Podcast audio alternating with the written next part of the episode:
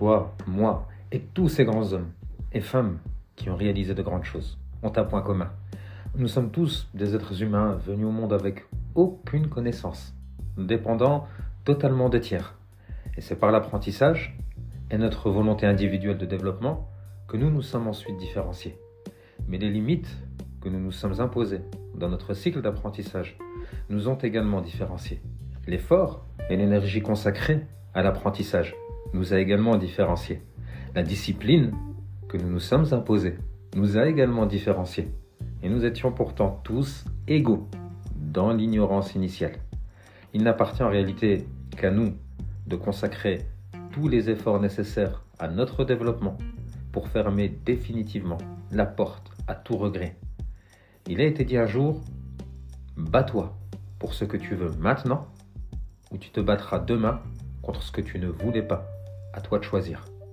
Bats-toi pour ce que tu veux maintenant ou tu te battras demain contre ce que tu ne voulais pas. À toi de choisir. Je vais te raconter l'histoire de Georges VI. Nous sommes en mai 1925. Le futur roi d'Angleterre, George VI, s'approche du micro du Wembley Stadium pour prononcer son discours devant un public qui est concentré et tout oui. Mais George VI était bègue. L'avilissement et la honte ont été inconditionnels. Il décide alors de se faire aider. Pour surmonter cet obstacle, un orthophoniste australien, Lionel Logg, lui viendra en aide.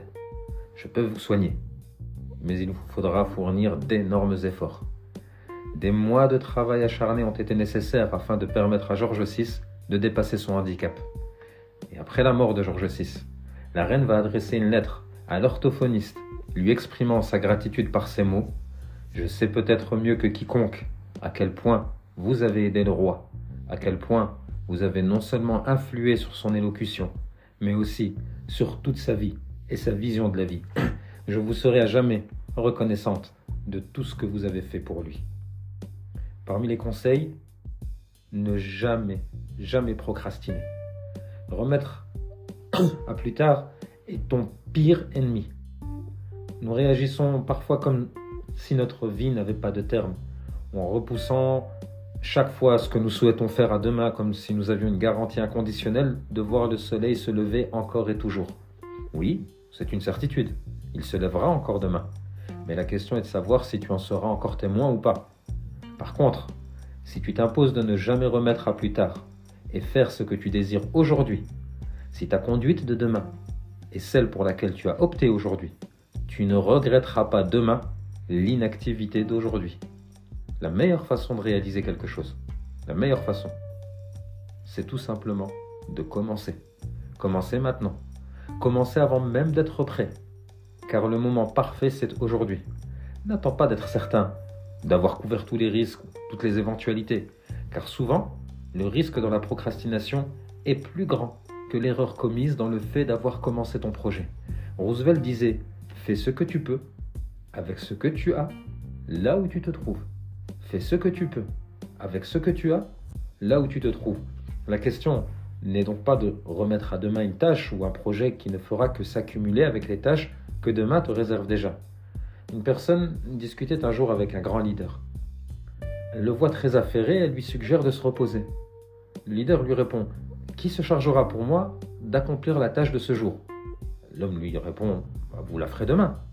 Et le, le leader lui répond alors La tâche programmée d'une journée m'est déjà compliquée. Comment est-ce que je pourrais envisager de la cumuler avec les tâches programmées de demain? Nous sommes vraiment étonnants. On cherche trop souvent à nous cacher derrière une muraille fragile, voire même inexistante. Et cette muraille porte un nom, elle s'appelle procrastiner. Cette muraille de papier s'appelle je le ferai plus tard. Cette muraille est plus que vulnérable, car toi-même qui se cache derrière en connais déjà toutes les failles. Tu sais que tu ne réaliseras pas demain ce que tu ne t'es pas décidé et résolu à réaliser le jour même. Mais te cacher derrière cette excuse reste rassurant pour toi. Tu préféreras jouer à tes études en te rassurant et en te disant ben, j'ai toute la vie. Tu préféreras passer des heures devant la télé plutôt que d'en consacrer une partie au développement de tes projets. Puis, tu vas te persuader à nouveau que tu aurais aimé réaliser de grandes choses Mais tu vas constater un point, c'est que le temps commence à te manquer.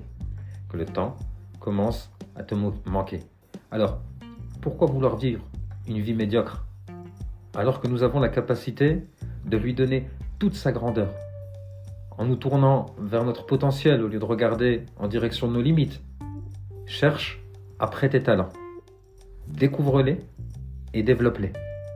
Apprends à te connaître toi-même sans ne jamais limiter tes capacités sur l'opinion que les autres peuvent avoir de toi.